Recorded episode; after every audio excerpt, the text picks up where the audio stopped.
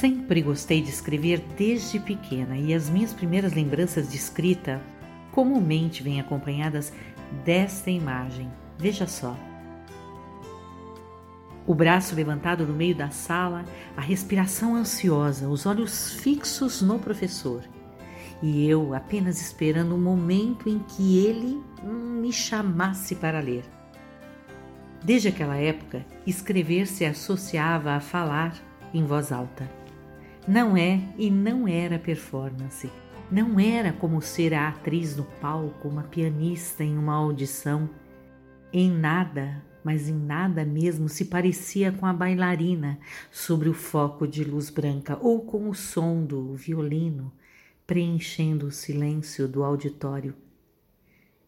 Era e ainda é como ser o próprio personagem e a música e o rodopio no palco, o arco riscando o instrumento. Acho que vem dessa época a vontade de escrever, mais ainda de declamar, falar e ler em voz alta. Escrever para ler em voz alta é uma experiência completa corresponde à possibilidade de ser aplaudido, de ver uma lágrima escondida lá longe, de sentir a respiração vacilante de quem está na primeira fila, no suspiro da plateia. Olha, recomendo. Escrever e ler em voz alta é estar consigo mesmo pela segunda vez emocionar-se de novo, encantar-se, identificar-se, reconhecer-se. Recomendo e recomendo e recomendo. Este hábito não saiu de mim. E me recordo que, certa vez, bem mais velha, não consegui ler um texto em voz alta. Emocionada, as palavras como que enroscavam na garganta. Pedi então a uma amiga para fazê-lo por mim. Na hora certa, entretanto, me enchi de coragem e lhe disse que não precisava mais, que eu mesma o iria ler. É, a coragem é a primeira das qualidades humanas, porque garante todas as outras. Acho que posso tomar para mim essas palavras de Aristóteles, pois com bravura li meu texto, ainda que aos soluços quente por dentro.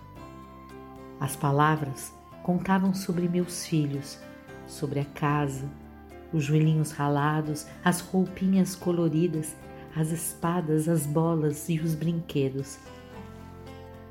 Falavam de saudade, de memórias. Ler o texto em voz alta foi como chorar no quarto escuro, engolindo a respiração, só que desta vez rodeada da quentura das pessoas. Naquela hora, eu era menina de 12 anos a ler a minha vida com orgulho e bravura, curada de mim mesma. Eis um trecho do texto.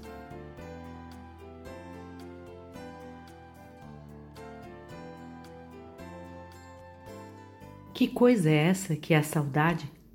Começa com uma lembrança inofensiva vai crescendo quente dentro da gente, tomando lugar do nosso sangue, fluindo lenta e permanente. Com a nossa ingênua permissão, vai invadindo pela porta, incapaz de se fechar, e quando nos damos conta, já estamos doentes dela. Como fotos no infinito diário, ela desafia a memória, sempre perfeita e intacta Aquela festinha na escola, os fios de cabelo cacheados, os joelhinhos sempre ralados no mesmo lugar e ah, aquela voz que não nos sai dos ouvidos. Até aqui, apenas a lembrança. Mas o coração, ah, este não se contenta, ele quer mais. Não basta a lembrança que acalenta, prefere a saudade que corta mas a gente permite e quer mais, afinal, como esquecer sem se emocionar? Primeiro para fazer rir, um segundo que engana ser eterno, e depois, maldosa, para fazer chorar enquanto a gente durar. Escrever e ler em voz alta é libertador. Pode nos levar ao infinito dentro da gente. Pode nos curar, salvar e nos mover. Recomendo. Experimente.